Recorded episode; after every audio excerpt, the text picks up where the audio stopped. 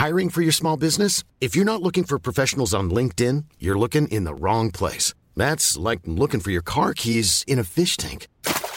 LinkedIn helps you hire professionals you can't find anywhere else, even those who aren't actively searching for a new job but might be open to the perfect role. In a given month, over 70% of LinkedIn users don't even visit other leading job sites. So start looking in the right place. With LinkedIn, you can hire professionals like a professional. Post your free job on linkedin.com slash people today.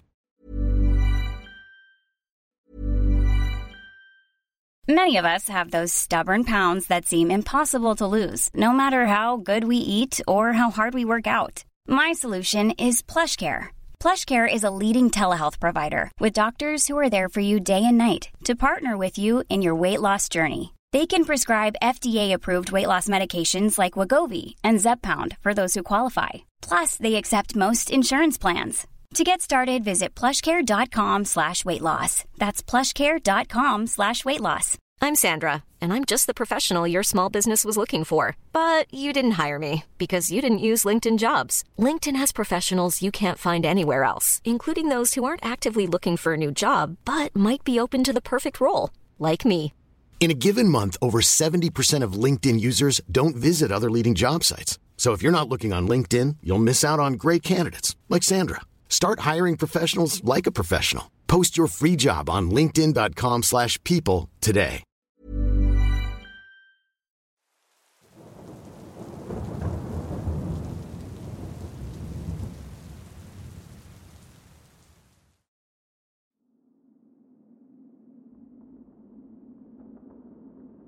Hola comunidad, esto me sucedió cuando tenía 16 años. En ese entonces estaba en primero de preparatoria, allá por el lejano 2005. Mis padres en ese entonces y hasta la fecha son muy conservadores, religiosos por así decirlo, estrictos pero muy amorosos. Así que se imaginarán mi sorpresa cuando, después de mucho rogar, me compraron un arco y algunos sets de flechas.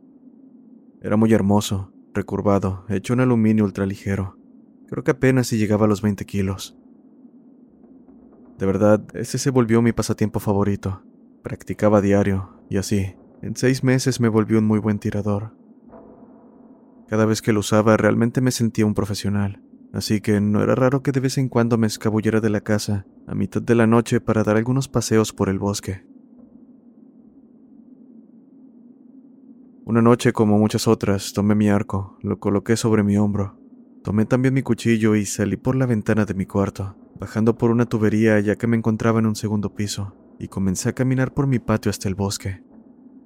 Cabe mencionar que por donde vivía en aquellos años no había cercas que dividieran las casas entre ellas ni del bosque. Cuando me adentré algunos metros tomé una flecha y la coloqué en el arco. El bosque es una combinación de pinos y coníferas, así que no hay demasiada maleza por la poca luz que llega al suelo durante el día. La desventaja de esto es que durante la noche estaba completamente oscuras, ya que los pinos hacían una carpa natural que, así como no dejaban pasar la luz del sol, tampoco dejaban pasar la luz de la luna.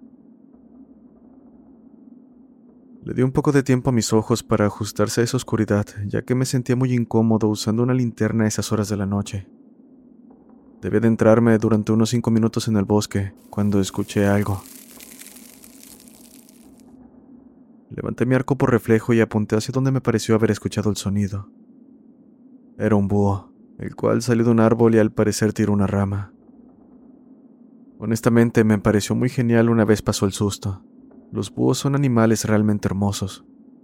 Y de repente, otro búho salió, y aún pensaba que era muy genial, hasta que vi salir un estornino. ¿Qué carajo? dije en voz baja. Para quienes tal vez no estén familiarizados con animales del bosque, es un ave pequeña que tiene un pico muy amarillo, los cuales usualmente cazan durante el día. Por eso me pareció extraño ver uno activo a esas horas. Luego de unos momentos parecía que todas las aves del bosque se fueron volando en la misma dirección. Comencé a escuchar conejos y ciervos en la distancia haciendo lo mismo. ¿De qué estarán escapando a esta hora? Dicen que la curiosidad mató al gato, y es aquí donde la curiosidad obtuvo lo mejor de mí, pues decidí averiguar de qué estaban escapando todos. Comencé a caminar avanzando aún más profundo, dando escaneos de 360 grados para no dejar ningún punto descuidado ante cualquier posible amenaza. De repente, escuché una especie de jadeo proveniente de un matorral que nunca antes había visto. Supe que para este momento me había adentrado tanto en el bosque que ya estaba en una zona con la que no estaba muy familiarizado. En cuanto a aquella cosa, supuse que era un jabalí o algo así, al cual realmente no quería molestar. Pueden ser tan peligrosos como cualquier encuentro con un lince o un alce. Guardé entonces mi arco y flecha. Me acerqué al pino más próximo y escalé todo lo que pude. Creo que alcancé a subir el equivalente a una casa de dos pisos. Miré atento al matorral. De repente, pareciera que el jabalí estaba saliendo. Entonces, pedazos del matorral fueron aplastados, y efectivamente algo salió, pero no un jabalí. ¿Qué carajos es eso? Grité en mi mente intentando mantenerme lo más callado posible para no ser detectado por esa cosa. Medía como un ochenta desde la punta de su nariz hasta la punta de su cola. Sonará muy raro, pero era una mezcla entre un jabalí, un gorila y un oso, con un hocico muy delgado, el cual terminaba en una trompa muy gruesa, como la de un jabalí. Tenía una pequeña maraña de pelos en su cabeza, cubriendo la mayor parte de sus ojos por lo que podía notar. Otra característica que pude ver fue que tenía hombros muy grandes y musculosos, con un cuerpo inferior muy pequeño y pezuñas en las patas traseras. Las patas o brazos delanteros parecían como los de un gorila, musculosos, grandes, manos casi humanoides en el frente, solo que éstas tenían garras como un oso en la punta de lo que podrían considerarse dedos. Se movía también como un gorila, como el tambaleo cuando caminan en dos patas. Para este punto estaba completamente muerto de miedo y temblando, intentando saber qué carajos era esa cosa, qué debía hacer, y lo más importante, si es que esa cosa podía trepar árboles. Entonces, aquello hizo un ruido como el olfateo que hacen los jabalíes o los cerdos, y de repente, cuando creía que nada podría superar esa vista terrorífica, escuché. Hay alguien ahí, con la voz más grave y profunda que jamás había escuchado. Y no había terminado de procesar esas palabras cuando de nuevo habló y dijo, Puedo ayudarte. Entonces comenzó a mirar a sus alrededores, olfateando como un jabalí. Olfateó la base del árbol donde estaba y comenzó a retirarse lentamente. En cuanto a mí, estuve al borde de un infarto todo este tiempo, pero lentamente preparé mi arco y puse una flecha preparándome para disparar. Al hacer esto rompió una rama muerta desde donde estaba sentado haciendo ruido. La cosa volteó inmediatamente, como si se le hubiera roto el cuello o algo así. Acto seguido se volvió a acercar al árbol donde estaba y comenzó a dar vueltas en círculos, olfateando como loco. Por mi parte respiré profundamente. Busqué una mejor posición en la rama para tener un tiro certero. Tomé una flecha, llegué al punto de máxima fuerza tensada, apunté y disparé. Estoy seguro de que apunté bien, dándole en la cabeza, directamente donde estaba su ojo. O al menos eso creía, pues escuché un sonido como metal golpeando una piedra. Ese clic distintivo. Entonces, aquella cosa olfateó un poco más, aunque sonaba más como una risa, y al poco tiempo se fue. Me quedé en ese árbol hasta la mañana siguiente. Apenas logré llegar a casa antes de que mis padres se despertaran.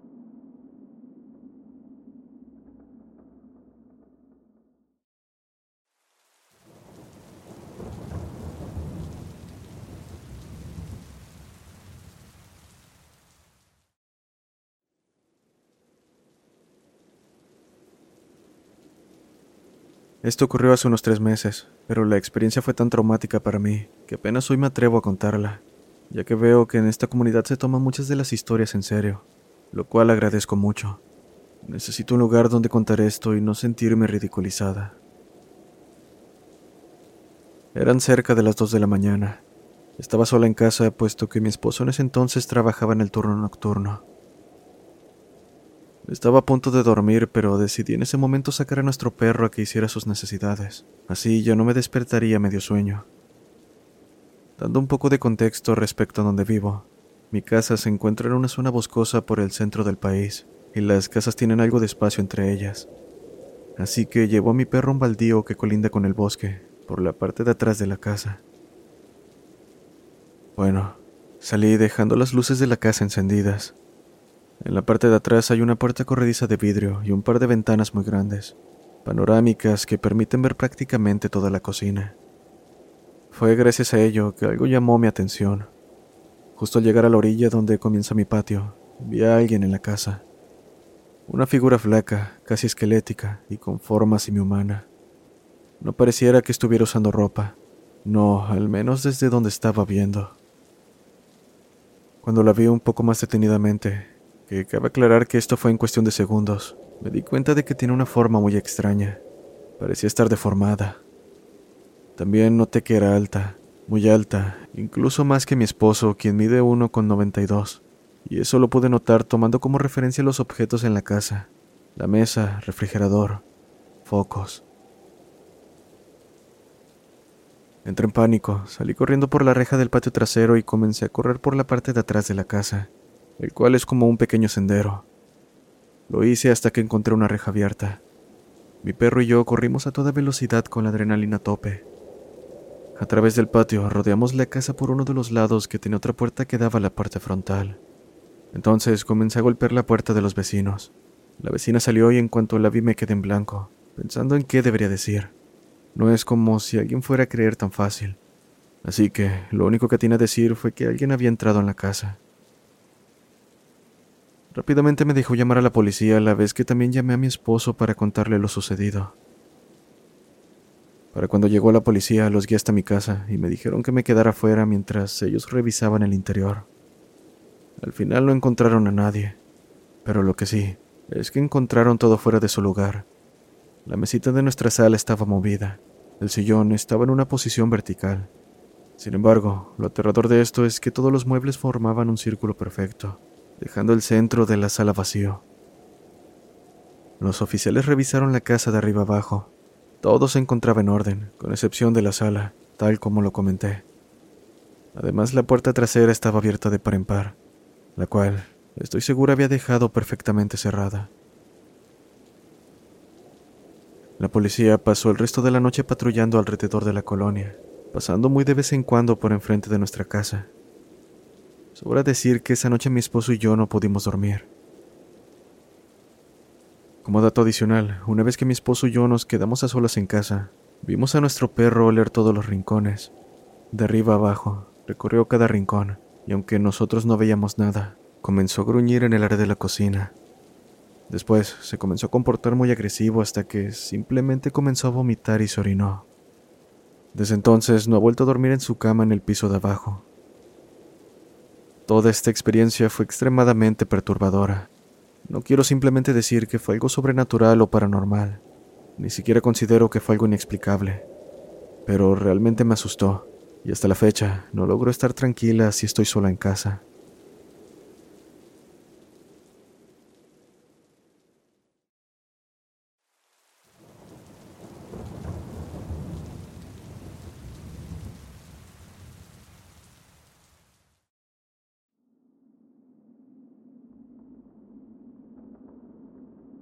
Esto me ocurrió cuando estaba en preparatoria. Tenía en aquel entonces 16 años. De eso ya hace mucho tiempo. Sin embargo, es algo que recordaré hasta el día de mi muerte. Recuerdo estar en la clase de historia del maestro Alonso. Llevaba un mapa gigante donde nos comentaba algo de la Segunda Guerra Mundial y los países que se involucraron en ella. Realmente me pareció una clase muy aburrida. Aparte que el maestro no ayudaba porque, aunque sabía enseñar muy bien, su personalidad no era de la más agradable. Llegó un punto durante esa eterna hora que sentí una necesidad enorme de dejar la clase. No era solamente el que moría de aburrimiento, sino que, genuinamente, sentía la urgencia de irme. En su momento le atribuí al cansancio y que necesitaba recostarme en el aula donde estaba la enfermera. Ahí se encontraba una cama, de esas como las que encontrarías en un consultorio médico normal. Le pedí permiso al maestro, quien a duras penas y soltando un pequeño sermón me dejó ir. Realmente no me importaba lo que decía, solamente quería salir de ahí. Entonces, bajé desde el tercer piso hasta la planta baja donde se encontraba la enfermería, pero antes de ello decidí ir al baño que está unas tres puertas antes de llegar. Me metí en uno de los tres cubículos disponibles para hacer lo mío. Estuve sentado por tal vez unos dos o tres minutos cuando comencé a escuchar un susurro. No entendía qué era lo que estaba diciendo. El acento y las vocalizaciones eran algo raras. Por lo que entendí, era algo parecido a... Espectare súprate. Sentí un escalofrío que recorrió todo mi cuerpo y me hizo querer vomitar. Bajé la cabeza para ver si alguien estaba en los cubículos aledaños, pero no. Ambos estaban vacíos. Me quedé quieto, pensando que tal vez había sido mi imaginación por el cansancio, tanto de la clase como por haber dormido apenas un par de horas la noche anterior. Y entonces sonó de nuevo. Espectare súprate. Espectare súprate. Espectare súprate. Eso que comenzó como un susurro se comenzaba a convertir en un cántico. Y así, sentado como estaba, Volté a mis espaldas porque realmente no sabía qué hacer en ese momento. Solo me quedé quieto intentando descifrar de dónde venía ese maldito cántico. Intenté contar hasta tres, pero ni siquiera terminé el dos cuando ya estaba saliendo por la puerta del baño, de camino al aula nuevamente. Estaba por entrar al salón cuando vi mi reflejo en una de las ventanas notando que estaba pálido como un muerto. Entonces el profesor, quien estaba saliendo del aula, me vio y preguntó qué ocurría. Le dije que estaba en el baño cuando comenzaron a sonar unos susurros, pero no pude encontrar la fuente del sonido. El profesor se me quedó viendo y muy seriamente preguntó qué fue lo que escuché. Le respondí diciendo que era algo como espectares suprate, pero no tenía idea de qué significaba. Con esa respuesta se puso más pálido de lo que yo estaba. Entonces le pregunté qué pasaba, qué significaba eso, pero sin decir una palabra más, me pasó de largo para después verlo entrar a la oficina del director en el edificio de enfrente. Al día siguiente, y por más raro que parezca, la escuela llamó a un padre para bendecir las aulas, pero pude notar que se concentró mucho en los baños. Después, el director me llamó personalmente. Creí que me había metido en problemas, pero la razón estaba lejos de ser lo que imaginaba. Con tono serio me dijo que me olvidara de lo que escuché en el baño y que por ninguna circunstancia se lo contara a alguien más. Así pasó el tiempo de aquello, ocho años para ser preciso. En aquel entonces me encontraba visitando mi pueblo natal y como punto de visita estaba mi antigua preparatoria. Al llegar me di cuenta de que renovaron el área donde se encontraban los baños y la transformaron en un área para personal de la escuela. Aquello me trajo recuerdos de lo que había pasado en aquel entonces, y mientras divagaba en mis pensamientos, me encontré con mi antiguo profesor de historia, el mismo que no quiso decirme nada hace años. Le pregunté sin rodeos qué había sido aquello y por qué habían llamado al padre para bendecir la escuela. Me comentó que el director les tenía prohibido hablar de eso, pero que lo habláramos más tarde afuera de las instalaciones de la escuela, pues estaba en todo mi derecho de saber la verdad. Aparentemente había una historia de una chica que fue abusada en los baños varias décadas atrás, y los culpables nunca fueron atrapados. La chica terminó quitándose la vida después de varios meses. Lo hizo en los baños, colgándose con una cuerda atada a una de las puertas de los cubículos. La escuela simplemente hizo como que este incidente nunca pasó. Hago una pausa aquí para indicar que, cuando él me dijo eso, se puso realmente nervioso. El profesor ya era una persona bastante grande y se notaba mucho cómo temblaban sus manos al querer tomar la taza de café que tenía frente a él. ¿Y qué pasó con el sonido que yo escuché aquella vez en el baño? Pregunté. ¿Te refieres a lo de espectare suprate? Respondió. Sí, justamente a eso. ¿De verdad quieres saberlo?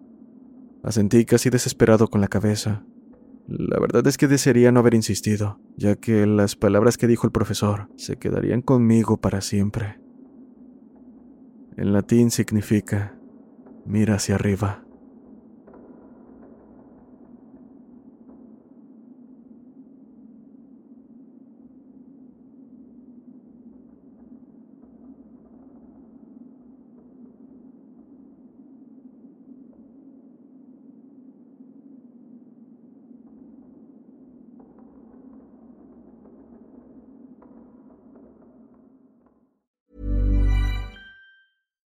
If you're looking for plump lips that last, you need to know about Juvederm lip fillers. With Juvederm Volbella XC and Juvederm Ultra XC, your lip look, whether it's subtle or bold, can last up to one full year with optimal treatment and no additional maintenance. Find a licensed specialist and see if it's right for you at juvederm.com today. That's J U V E D E R M.com. Add fullness to lips in adults over 21 with Juvederm Volbella XC or Juvederm Ultra XC. Do not use if you have severe allergies or a history of severe allergic reactions, or if you're allergic to lidocaine or the proteins used in Juvederm. Tell your doctor if you have a history of scarring or taking medicines that decrease the body's immune response or that can prolong bleeding. Common side effects include injection site redness, swelling, pain, tenderness, firmness, lumps, bumps, bruising, discoloration, or itching. As with all fillers, there's a rare risk of unintentional injection into a blood vessel, which can cause vision abnormalities, blindness, stroke, temporary scabs, or scarring. For full important safety information, visit juvederm.com.